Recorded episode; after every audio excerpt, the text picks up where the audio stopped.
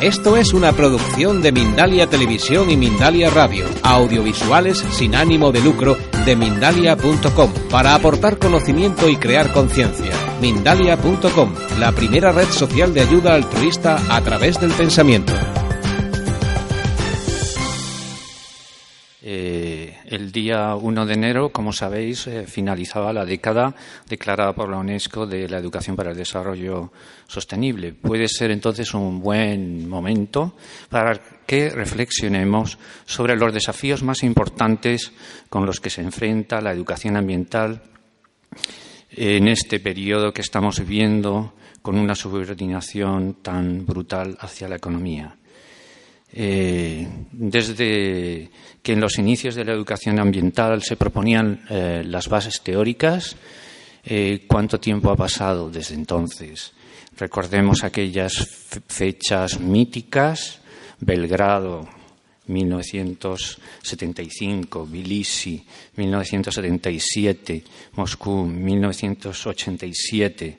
Es decir, ni más ni menos que casi medio siglo ha pasado desde entonces.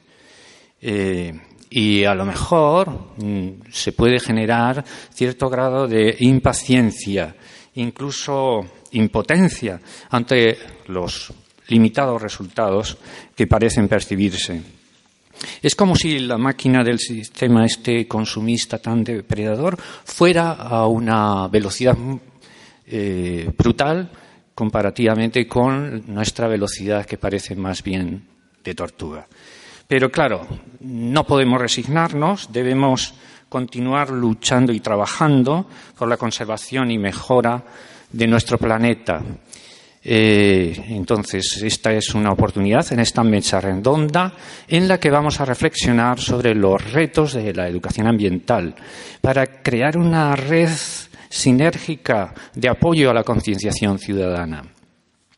Eh, para ello, hoy contamos en esta mesa componentes en cuya trayectoria encontramos no solo un dominio académico y profesional eh, sólido y profundo, sino también compromisos ejemplares con la transformación social y ambiental.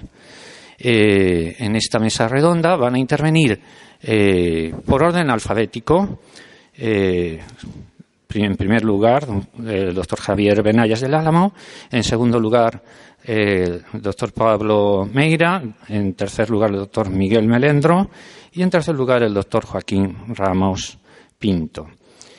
Eh, una vez finalizadas las intervenciones, comenzará un turno de cuestiones eh, que irán en bloques de tres cuestiones cada una. Pero, bueno, eh, vamos a comenzar entonces en primer lugar con eh, la intervención de Javier Benayas, que todo el mundo ya le conoce. Como sabéis, es profesor titular del Departamento de Ecología de la Universidad Autónoma de Madrid. Eh, fue vicerrector de eh, del campus y calidad ambiental de la, Universidad Autónoma en el equipo de gobierno del rector Ángel Gabilondo. Actualmente es su director del Instituto Interuniversitario de Investigaciones Avanzadas sobre evaluación de la ciencia y la universidad. Participó en la Comisión Técnica del Ministerio de Educación de España, que elaboró el informe sobre la responsabilidad social de la universidad y el desarrollo sostenible. Eh, ahora, eh, desde el año 2000 al 2012, fue coordinador de programas interuniversitarios de doctorado en educación ambiental que se impartían en nueve eh, eh, universidades españolas. Ha dirigido un sinnúmero de eh, proyectos de investigaciones muy ligados siempre al campo de la educación ambiental. Bueno, pues dicho estas mm, minúsculas pinceladas, Javier eh, se va a centrar en cuál es eh, el estado de la educación ambiental dentro de esta situación de crisis actual, analizando eh, la trayectoria en España y proponiendo pues posibles alternativas de futuro. Cuando quieras, Javier. Gracias, Aureliano.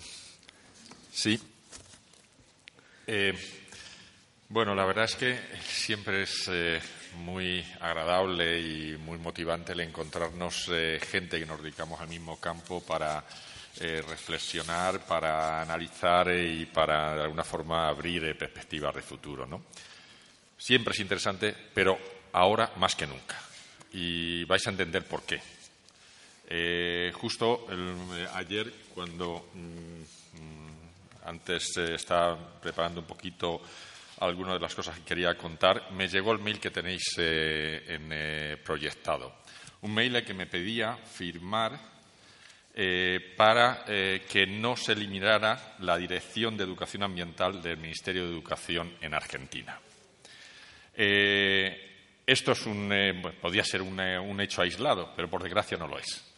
Antes había aquí personal de México, la Academia Nacional de Educación Ambiental de México que tenía los representantes de, que más eh, estaban haciendo por estas temáticas en México, pues ha sido suprimida y eliminada dentro, de, dentro del, del Semarnat, el, Ministerio del Ambiente de allí.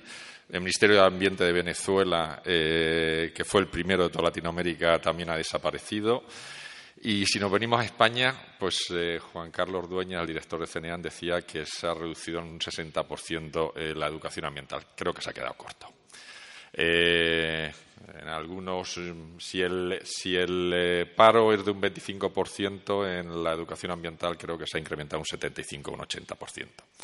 Y en algunos casos, eh, verdaderamente, la destrucción de, los proyectos y las iniciativas que llevan años, años y años eh, construyéndose es increíble. Hace poco tenía que hacer yo un informe eh, que me habían pedido sobre temas de educativos ligados a centros del mar y eh, simplemente por poner un ejemplo, de los siete centros del mar, centros de educación ambiental del mar que había en Andalucía, solo queda abierto uno. Que algunos ah, se habían inaugurado hace cuatro o cinco años. Solamente queda abierto uno de siete.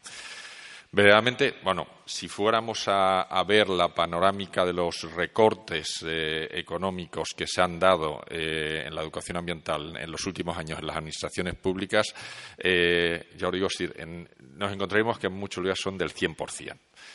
Entonces, claro, planteado en estas situaciones, uno se dice, ¿tan mal lo hemos hecho? Tan malos hemos sido que, no nos aprecian y que nos llevan a una situación tan crítica de que gente que lleva 10 y 15 años dedicando su vida mal pagada, porque van a decir, no, es que cobran unos sueldos eh, maravillosos, pero eh, mal pagados, eh, dedicándose a este campo con mucha ilusión, con mucha motivación y de luego con muy poca remuneración, que después de estar 10 y 15 años les pongan de patitas en, en la calle en esta línea, Creo que por ese motivo es importante que tenemos que hacer una reflexión. ¿En qué nos hemos equivocado? Es decir, creo que eh, algo tenemos que sacar eh, eh, de, aprendizaje de que tenemos que cambiar cosas. No podemos seguir haciendo lo mismo porque si hemos llegado a este punto tendremos que dar algunos cambios. a mí me, eh, me gustó mucho. Eh, este es un, es un, libro que editó, que, es un libro de entrevistas. Son 16, 12 eh, entrevistas a seis mexicanos y seis, cinco españoles y Luciso B de Canadá, que realizó Miguel Ángel Arias, en el cual le hacía cinco preguntas a cada uno de los entrevistados. Cuatro de los entrevistados creo que estamos aquí en el Congreso, es decir que, pero sobre todo es decir, lo que me gustó de este libro, que se conoce muy poquito, ha sido una pena porque se, ha difundido muy poco, era, decir, que hiciéramos autocrítica. Es decir, eh, eh, después de que llevamos ya 30, algunos llevamos más de 30 años ya metidos en el campo de la educación ambiental, es decir, podemos hacer autocrítica de, qué es lo que hemos hecho hasta ahora, es decir, eh, podemos identificar en qué podríamos mejorar o en qué podríamos intentar introducir cambios. Y yo, el, yo digo, ahí se, se ponen eh, eh, cada uno de los, de los autores de quien se entrevistan, eh, hay algunos realmente de, una calidad de, análisis que creo que es fundamental. Yo voy a hacer simplemente cinco, aportaciones autocríticas. Es decir, eh, en qué nos hemos equivocado. En qué, y también, por una parte, eh, estoy diciendo la demanda social o, la inversión que se hace en estos temas. Pero por otra parte también tenemos que eh, la problemática ambiental o la situación de degradación que vive nuestro país o que vive el mundo tampoco ha mejorado. Es decir, que si lo analizamos por la efectividad que ha tenido la educación ambiental en controlar los problemas y los cambios, que en su día era lo que nos planteamos como objetivo, pues tampoco, eh, yo como lo que suelo decir, es decir, hemos estado aplicando una medicina, que es la de la educación ambiental, que de luego a las enfermedades se las han pasado eh, por debajo del forro porque mm, siguen avanzando al mismo ritmo o incluso más que cuando estábamos aplicándolas al principio de, los, de los años 80. Por lo tanto, ¿Qué análisis yo hago en este momento? Es decir, eh, ya os digo que podríamos hacer mucho. Yo, voy a, centrarme en cinco.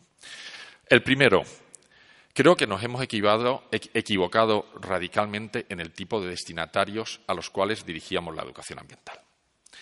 No hemos dirigido fundamentalmente a gente convencida. Mayoritariamente, cuando se realiza una actividad de educación ambiental, la gente que va va de forma voluntaria. ¿Quién va? Los que ya están convencidos. Al final, lo que vamos es a machacar nuestro mensaje a aquellos que ya es que lo tienen asumido hasta los huesos.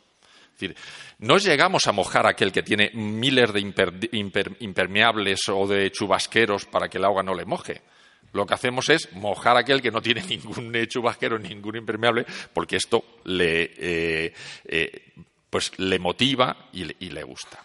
Por lo tanto, aquellos que son los que no asumen eh, los principios o la importancia que tiene el medio ambiente en la vida de la especie humana o de nosotros, eh, lógicamente trabajar con ellos y convencerles a ellos es mucho más difícil, pero los hemos evitado.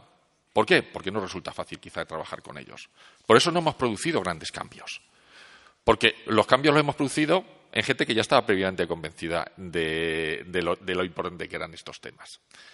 Ahí tenemos un reto que creo que debemos cambiar. Tenemos un reto que eh, si realmente no identificamos quién son los que causan los problemas ambientales que queremos solucionar y dirigimos nuestras acciones prioritarias hacia esas personas, eh, difícilmente vamos a producir cambios.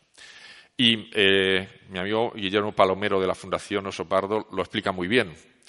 Dice, quien ha hecho más por la conservación del oso pardo en, eh, en la cordillera cantábrica ha sido mi hígado de la cantidad de cervezas y vinos que he tenido que tomar con los cazadores en los bares. Y eso, de alguna forma, es una educación ambiental que no es estar dando charlas, es estar al pie del terreno con cada una de las personas que son los que están produciendo los problemas. O eh, la anécdota que también él contaba del cazador furtivo que le quiso pegar porque su hijo había ido a su casa eh, diciendo al padre eh, que, lo que estaba haciendo estaba muy mal porque se lo habían enseñado en la escuela.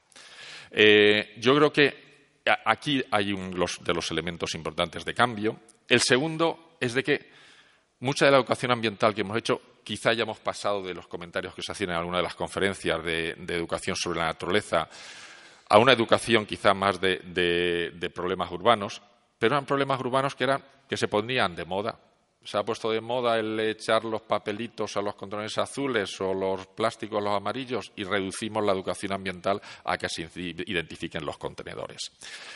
Si realmente queremos ser efectivos, igual que tenemos que identificar a los que crean los problemas, tenemos que hacer educación ambiental sobre los problemas urgentes y más graves que atañen al lugar en el que nosotros estamos trabajando.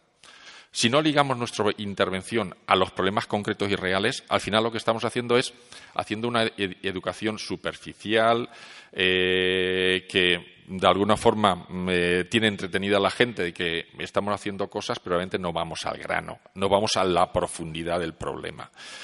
Primero tenemos que identificar el problema para luego atacarle con la medicina de la educación ambiental. Y luego viene la tercera pata de la tercer error. Y es de que no podemos atacar eh, un problema con una medicina que solamente tiene prospectos y no tiene, no tiene la píldora.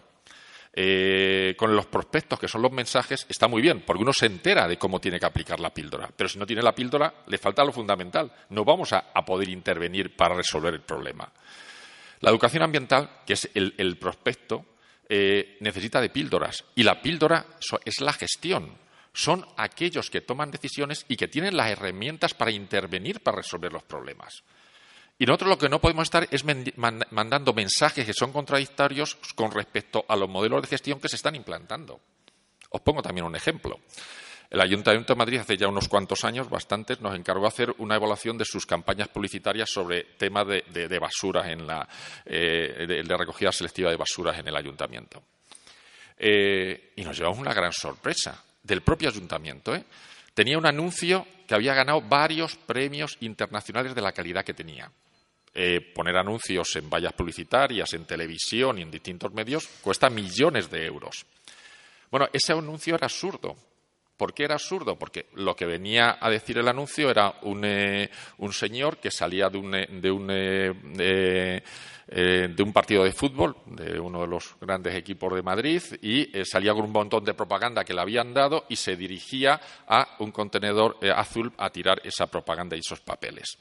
El anuncio estaba muy bien hecho, era excelente, pero cuando estuvimos haciendo evaluación del, para ver si es, habían, los datos de recogida de papel se habían incrementado o no después del anuncio, fuimos al departamento eh, de limpieza del Ayuntamiento de Madrid y lo que nos dijeron es que los días de partido recogían todos los contenedores que habían en los alrededores de los estadios para que no se los quemaran. Con lo cual, al final, eh, mandábamos un mensaje educativo desde, la televisión que era contrario al modelo de gestión que tenía la propia institución. Eh, os podría poner muchos ejemplos de este tipo. Si no hacemos gestión y educación juntas, ni la gestión es efectiva ni la educación es efectiva. Tenemos que hacer las dos, dos eh, factores para trabajar conjuntamente. A mí también me gusta mucho, es decir, a, mis alumnos se lo pongo como, ejemplo, eh, ¿por qué en España hemos pasado de 6.000 eh, muertes de tráfico en los años 90 a menos de 1.000 muertes de tráfico a la actualidad? Hemos reducido 5.000 muertes de tráfico en unos, en unos 20 años. Eh, porque realmente se han aplicado medidas de gestión y medidas educativas de una forma muy eficaz no solamente se han puesto eh, eh, el, radares para controlar, eh, para controlar la velocidad, sino se ha puesto un carnet por puntos, se han puesto unos anuncios informativos en las carreteras. decir, hay todo un componente de mezcla de educación y gestión que hace que lo que realmente consigamos que lograr cambios importantes a nivel social. El cuarto, el cuarto es de que nos hemos dejado institucionalizar demasiado. Los inicios de la educación ambiental de los años 80, el 90% de las iniciativas eran privadas. Eran de gente joven, con mucho entusiasmo, con muchas ganas que se iban al campo a, montar granjas, escuelas, hablar de la naturaleza, visitas guiadas. Era un campo, es decir, Siches fue un campo de iniciativas voluntarias eh, y sobre todo de gente con mucha eh, ilusión y a nivel privado. Las instituciones se han ido adueñando de la educación ambiental. En los años, eh, la década de los 2000, probablemente el 90% del presupuesto que se movía en educación ambiental era en instituciones. Cuando la Administración ha entrado en crisis, la educación ambiental ha entrado en crisis no hemos sabido tener una cierta autonomía, no hemos sabido crear esa demanda social para que la sociedad también pagara o abonara parte de esas tareas o esas actividades que se realizaban desde, la eh, educación ambiental. Y por último, la quinta reflexión que quería hacer en esta autocrítica es de que la crisis encima nos ha pillado desunidos. Somos muchos los educadores ambientales miles, diez miles y, podría decir veinte mil en, todo el Estado. Eh, pero ¿qué es lo que pasa? Aunque en España quizás no, ha, habido tanto esta guerra de, los que cogen la bandera de educación ambiental y los que cogen la bandera de educación para ser sostenible, que a nivel internacional llevamos 20 años de debates con este tema, eh, pero sí hay eh, los que se han movido en el ámbito de lugares más seguros, puestos fijos en la administración, en la universidad, como en mi caso, eh, eh, incluso en un centro eh, de educación ambiental o de centro de interpretación de la administración, que tenían un sueldo fijo y que no se han preocupado nada más que de seguir haciendo su educación ambiental desde su ámbito. Y por otro, otra gente que ha estado haciendo la guerra con su cuenta como ha podido de forma independiente.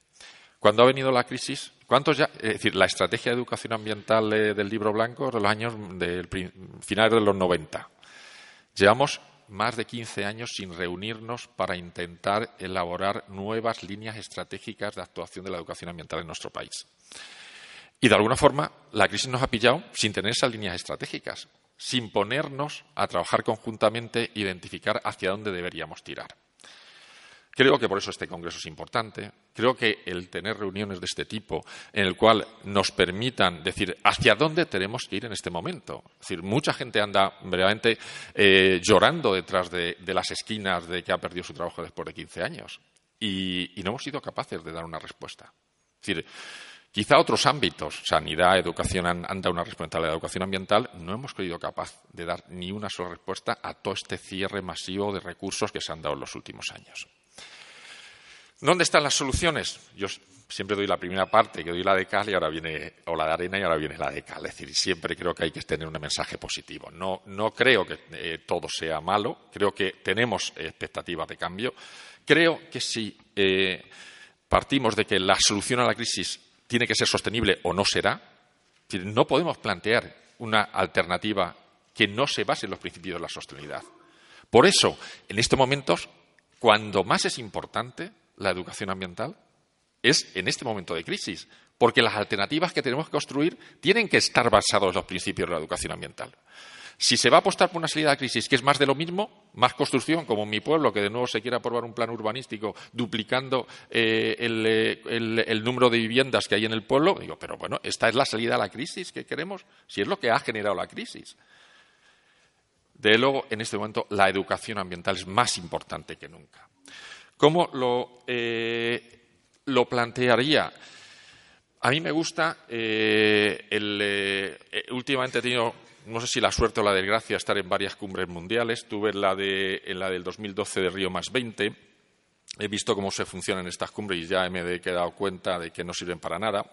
Pero eh, en Río más 20 hubo un grupo que eh, la señora que veis en la parte de arriba es la señora Brundtland yo creo que todos le conocéis por el informe de Brundtland de, eh, los años 80, cuando se creó el término desarrollo sostenible. Bueno, el eh, secretario general de la, ONU le encargó crear un grupo de trabajo para elaborar un documento de eh, líneas estratégicas de futuro. Lo bueno que tiene este documento es que no había que consensuarlo con nadie. Dijeron lo que creían que tenían que decir este grupo. Y en este documento, que es muy sencillito, se definen tres líneas estratégicas de actuación. ¿Queremos cambiar el mundo? Pues se hacen unas 10 o 12 propuestas en cada una de estas líneas. Primero, tenemos que empoderar a la gente, tenemos que hacer que la gente sea consciente de que el cambio está en ellos, de que si ellos no cambian, no producimos ningún cambio, y que ellos tienen que ser conscientes de que tienen que optar por opciones sostenibles, que su vida se tiene que caminar más a producir cambios sostenibles, y que para ello tenemos que generarles cambios sostenibles. Es decir, si no tengo opciones sostenibles, no puedo escoger. Si yo puedo escoger entre ir en transporte público y ir en transporte privado, puedo escoger, puedo educar a la gente en, eh, eh, escoger el transporte público. Si no tengo transporte público, difícilmente le puedo dar a escoger. Eh, lo mismo, es decir, todo lo que compramos tenemos una capacidad de cambio increíble. Si nosotros educamos a la gente en que compre maderas que vienen certificados de bosques que han sido explotados sosteniblemente, estamos contribuyendo a que no se siga explotando de una forma eh, eh, totalmente esquilmadora los bosques de la tierra. Esos son los mensajes que tenemos que transmitir. Y, no solamente los tenemos que transmitir, tenemos que hacer que la gente cambie. Y la tercera pata, eh, de alguna forma, es de que nuestra prioridad tienen que ser los políticos. Y si los políticos no cambian, hacer que, algunos de nosotros lleguen a ser políticos que sean los que produzcan los cambios.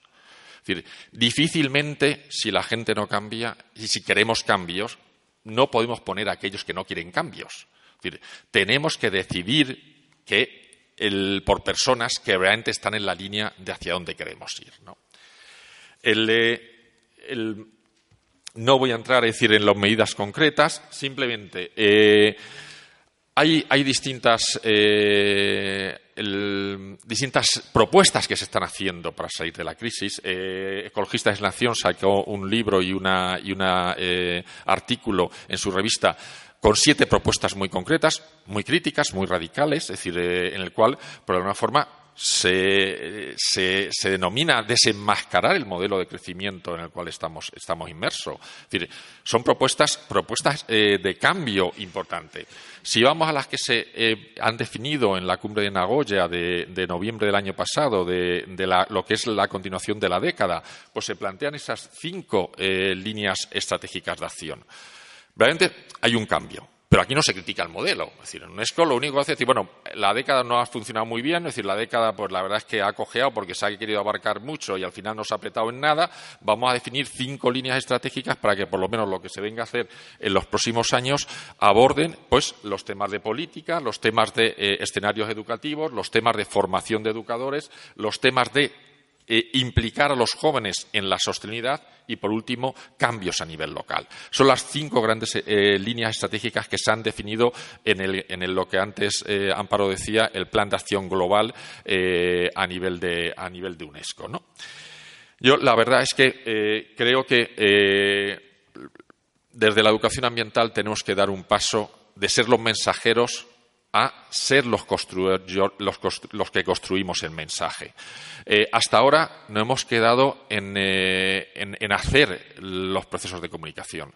Creo que la sociedad en la que estamos viviendo nos pide algo más, y es de que construyamos las alternativas, y que además de que somos los mensajeros eh, de las ideas que queremos transmitir, que seamos ejemplos y que de alguna forma difundamos ese cambio que realmente queremos eh, eh, que se produzcan. Había puesto algunos ejemplos de las cosas que estoy trabajando yo en universidades, pero lo dejo y eh, simplemente quiero acabar con esta frase de Gandhi. Si nosotros no somos ejemplo, si nosotros no somos realmente los que vamos dando con nuestra vida ejemplo de los cambios que queremos que nuestra, la sociedad haga, difícilmente la sociedad va a cambiar en algún momento. Muchas gracias.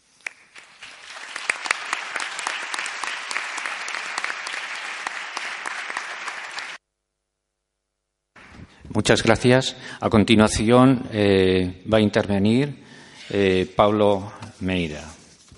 Eh, Pablo Meira, nacido en Vigo, es profesor titular de Educación Ambiental en la Universidad de Santiago de Compostela, por cierto, en la que se doctoró también allí. En su labor docente eh, se ha centrado en la educación ambiental, participando como investigador y activista en múltiples iniciativas, eh, entre las que destacan la participación en la gestación del eh, Libro Blanco de Educación Ambiental en España, de la Estrategia Galega de Educación Ambiental, así como la dirección del proyecto FENIS. Eh, también fue presidente de la Sociedad Galega de Educación Ambiental y en la última década, está centrándose en las dimensiones socioeducativas del cambio climático. Eh, eh, nos va, Pablo nos va a plantear una fábula para narrar la crisis de la educación ambiental en el marco de la crisis socioambiental actual. Eh, Pablo, ¿es una fábula con animales como las clásicas? No, es una fábula con números, ¿no? que son los animales de las sociedades eh, contemporáneas. Antes de empezar, eh, hay una leyenda urbana, porque no es cierto, que dice que en el epitafio de la tumba de Groucho Marx pone perdonen que no me levante, ¿no? y lo digo porque eh, tengo aquí una pantalla de plasma que están de moda últimamente y que no me deja ver a un tercio de la sala, más bien que, y que no me puedan ver, pero tengo lumbalgia y no puedo estar de pie, ¿no? Así que perdonen, eh, como Grucho Marx, perdonen que no me levante y que, haga mi intervención eh, sentado. Bueno, cuando estaba dándole vueltas a cómo, a qué contar aquí, ¿no? y para intentar construir un discurso que sea un poco ameno de algo que es eh, probablemente mm, bastante árido y pensando que muchos y muchas de los que estamos aquí conocemos eh, bastante o mucho qué está pasando, qué pasó y no sé si sabemos qué pasará con el campo de la educación ambiental, pues eh, decidí imitar, salvando las distancias que son siderales, una, estrategia que utilizó Enzensberger en una obra que publicó en 1997, El diablo de los números, en la cual utilizó un formato de narración, de cuento, para eh, hablar sobre los números. Y yo decidí invertir esto y, apropiarme de esta idea, pero dar la vuelta y utilizar eh, números para construir un cuento, que es el cuento de la educación ambiental o del cuento de la crisis y de las crisis de la educación ambiental tal y como yo la, estoy eh, percibiendo. Y apropiándome de esta idea, pues voy a presentar una fábula, que es una fábula realmente donde los números van a jugar el papel mediador que en las fábulas clásicas jugaban los, animales. Y antes de empezar, y eh, al final volveré sobre ello, me gustaría que mirasen todos hacia arriba y todas hacia arriba. ¿no? soy experto en mitología, no sé si son alegorías o musas, probablemente sean musas. Si hay algún experto en la sala, como si fuera un médico puede decirnos si son alegorías o musas, pero observarán que se refieren prácticamente a todas las ciencias y todas las artes decimonónicas y eh, verán que falta una, que es la musa o la alegoría de la educación. No está en, la representación que ven arriba. Bueno, podemos pasar a la siguiente. Eh, eh, podemos. Ah. Bueno, en mi presentación voy a hacer un, recorrido que va a ir de lo micro a lo macro con mucha ligereza. Voy a empezar por, por una reflexión casi macro, pasando por lo meso. Lo micro va a ser algunos apuntes sobre la realidad de la educación ambiental en, el territorio y en la sociedad que yo mejor conozco, que es la gallega.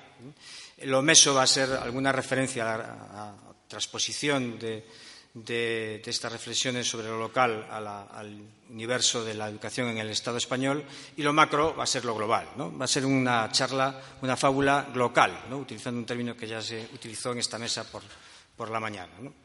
Bueno, lo que ven ahí es eh, una fecha que a todo el mundo rápidamente le evocará la conferencia de Río y ahí aparece dividida por dos, porque en Río se produce una especie de bifurcación eh, en la educación ambiental de la cual todavía estamos intentando recuperarnos o, siquiera comprender. De hecho, si estuvieron atentos durante todo lo que se lleva hablado aquí por la mañana, en la presentación de las jornadas, en la, ponencia, en lo que se lleva dicho ya por, Javier Benayas en su intervención, hemos hablado, mm, utilizado muchos conceptos. Hemos hablado de educación ambiental, Hemos hablado de educación para la sostenibilidad, de educación para el desarrollo sostenible, de educación ambiental para la sostenibilidad, de educación ambiental para el desarrollo sostenible y creo que alguna cosa me dejo por el medio. Y eso es como mínimo desconcertante. Si hay personas aquí neófitas en el campo de la educación ambiental, o de lo que sea, observarán que lo único en común a todas estas expresiones es la palabra educación, la que falta ahí arriba en, las musas o, o las alegorías. Y en Río realmente se produce una bifurcación. Si nosotros cogemos la declaración de Río, lo primero que nos, como educadores y educadoras, lo primero que nos llamará la atención es que no se habla de educación. No aparece, ¿no? Aparecía en la declaración de Estocolmo, en la primera declaración sobre, eh, digamos, las políticas globales de medio ambiente de, 1972, pero en Río desaparece. Y en la Agenda 21, que es el documento operativo que surge de la, de la Conferencia Oficial de Río de Janeiro, se habla de la educación ambiental dos veces, en el capítulo 36, pero para hablar de Atapuerca, es decir, de Tbilisi. No, se habla de la educación ambiental en pasado. ¿no? bueno, ya decían nuestros antepasados, en eh, neandertales, en 1977 en Tbilisi, que había que hacer educación ambiental, pero eso ya está pasado, tenemos que mm, avanzar tenemos que modernizarnos, actualizar nuestro discurso y nuestras prácticas y empezar a hacer educación para el desarrollo sostenible. Pero, paralelamente a la cumbre de Río, está el Foro Global de ONGs y agentes no, gubernamentales, que se reúne también en Río, el primer foro global realmente.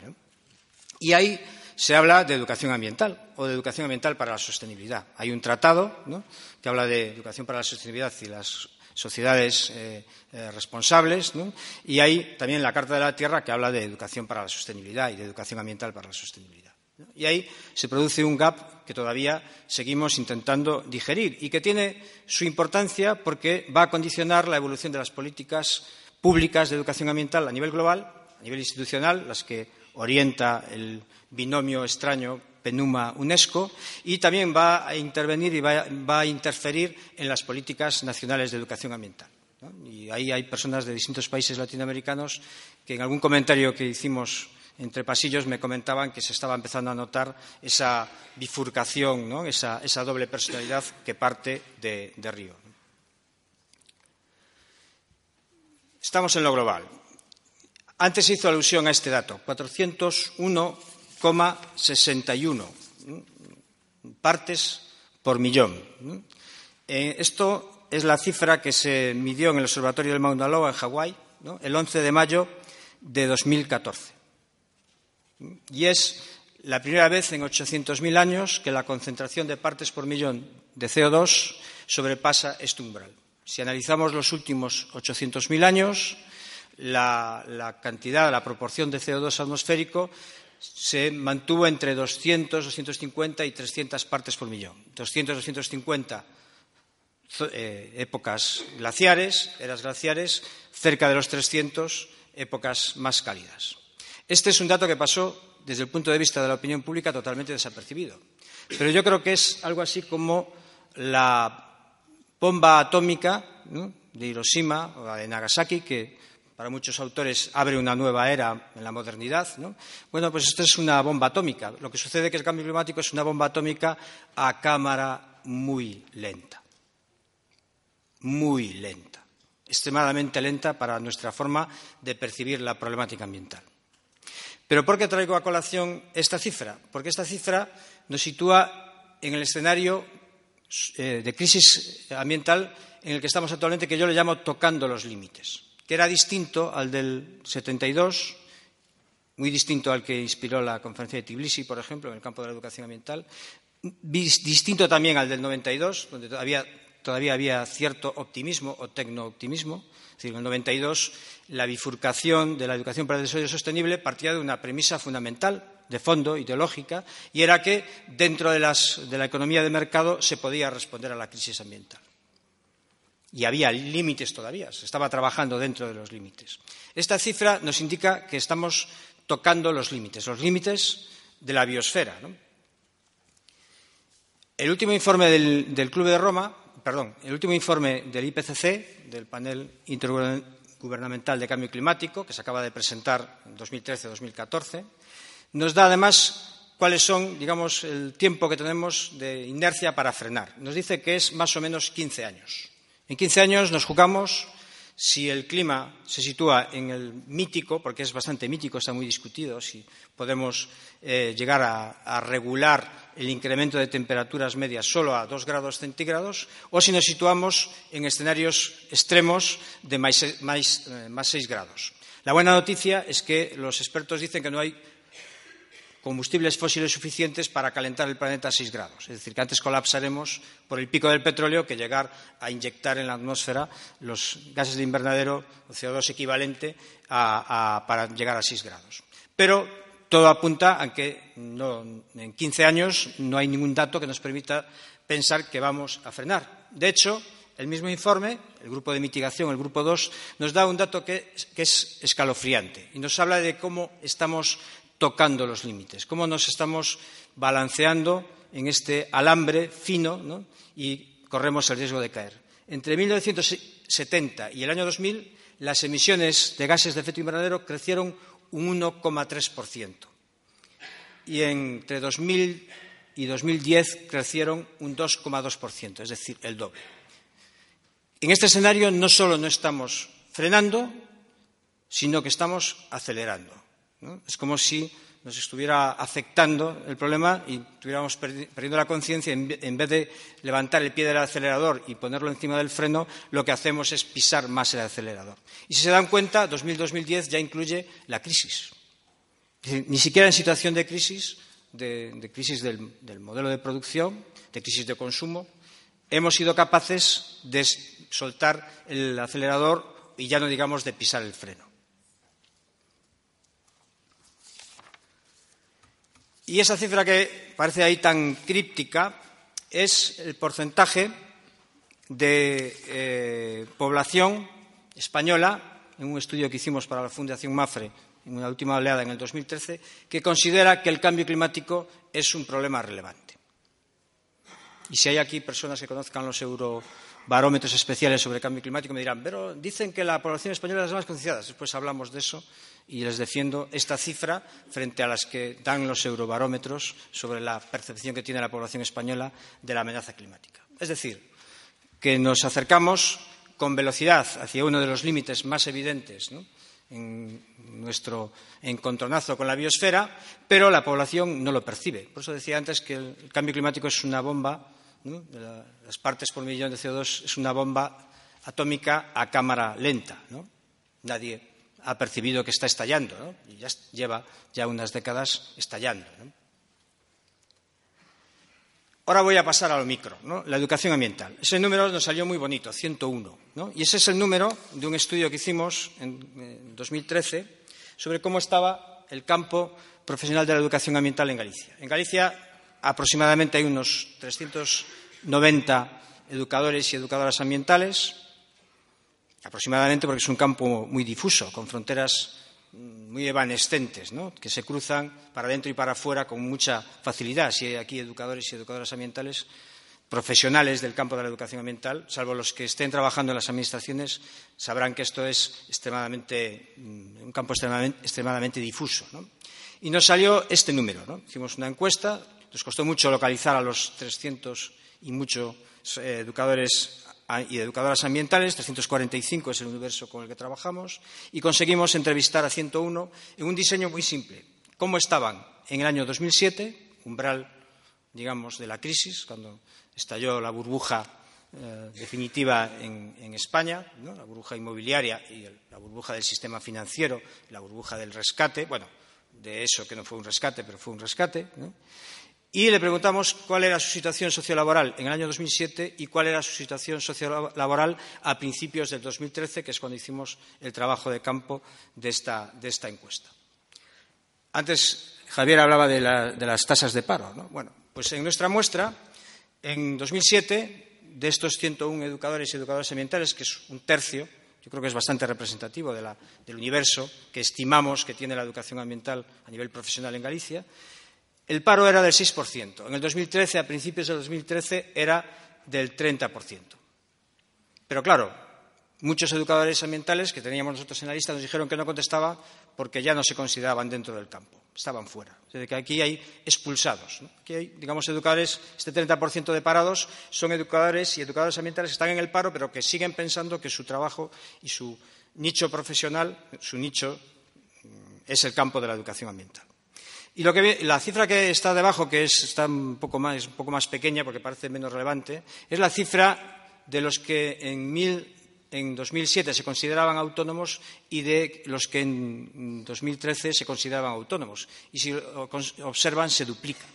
Porque el autónomo es un paso en la degradación de la situación socioprofesional del educador o de la educadora ambiental.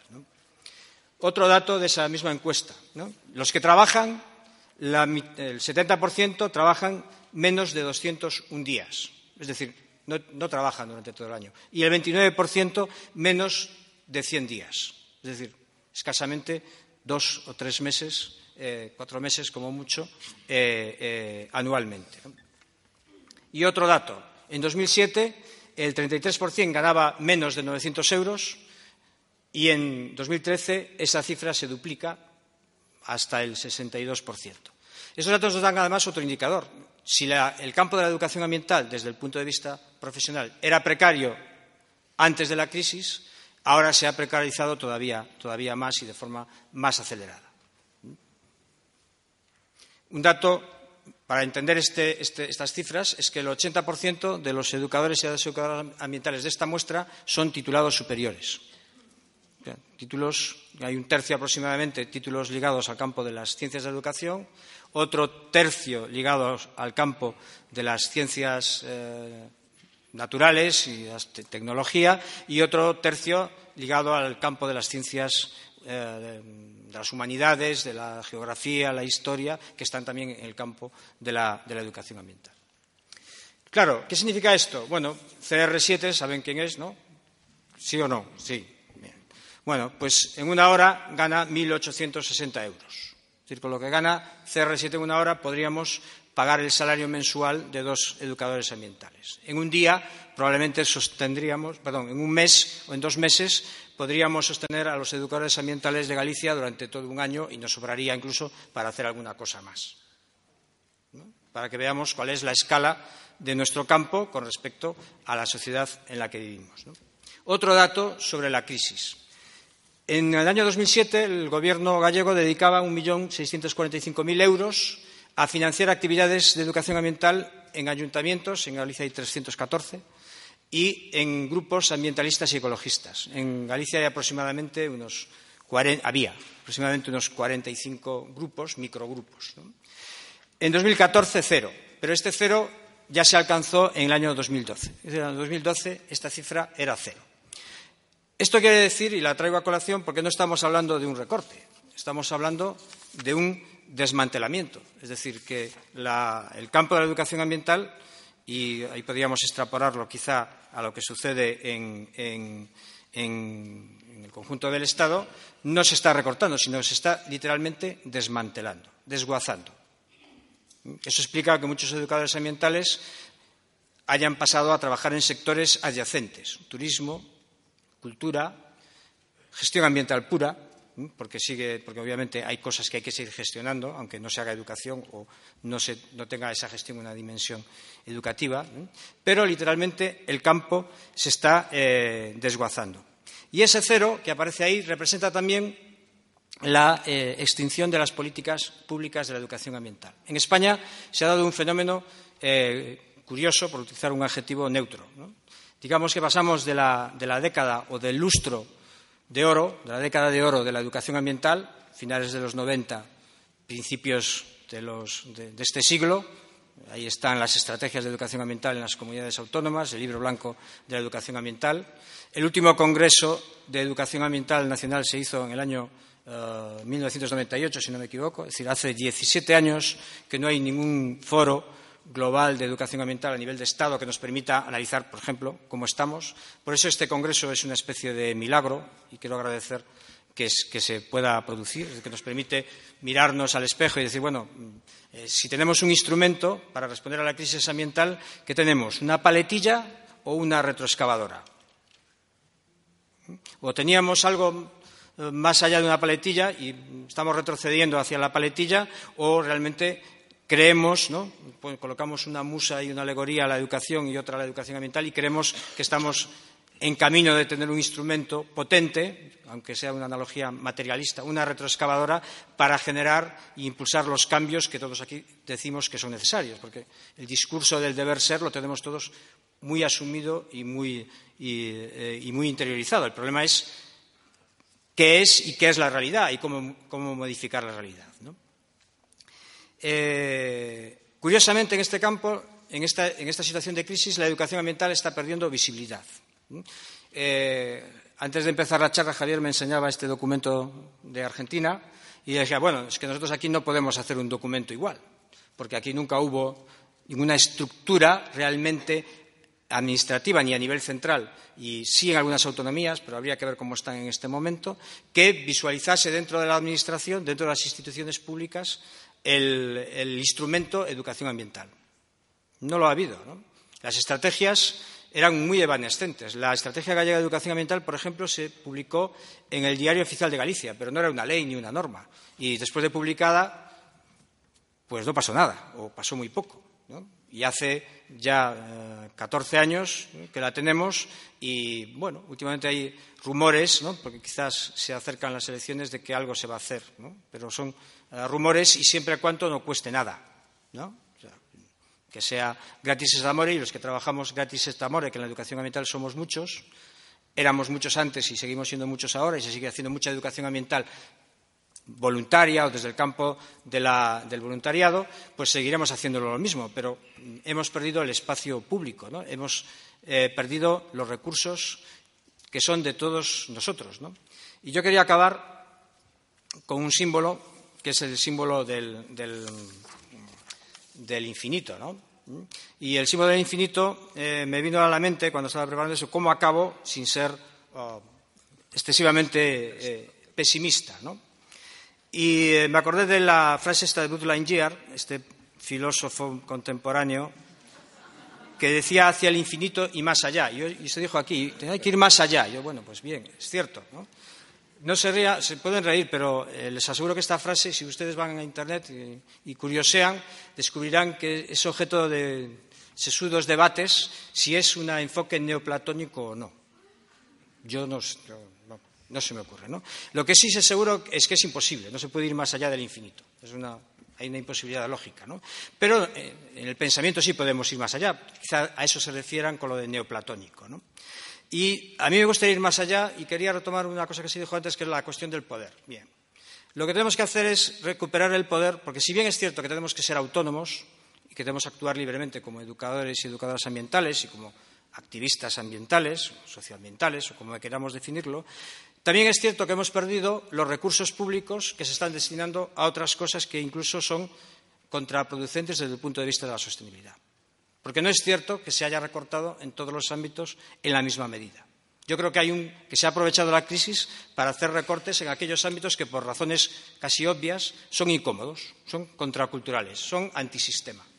En Río más 20 se habló de economía verde, pero falta, y bueno, se agradece la sinceridad, pero faltaba algo entre economía y verde, y es economía de mercado verde, y es de mercado no es economía. No estamos hablando.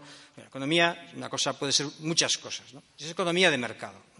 Y nosotros tenemos que ir más allá. Y lo primero que tenemos que hacer es recuperar el poder y reconstruir las políticas públicas de educación ambiental. Y en las políticas públicas de educación ambiental tiene que haber recursos institucionales.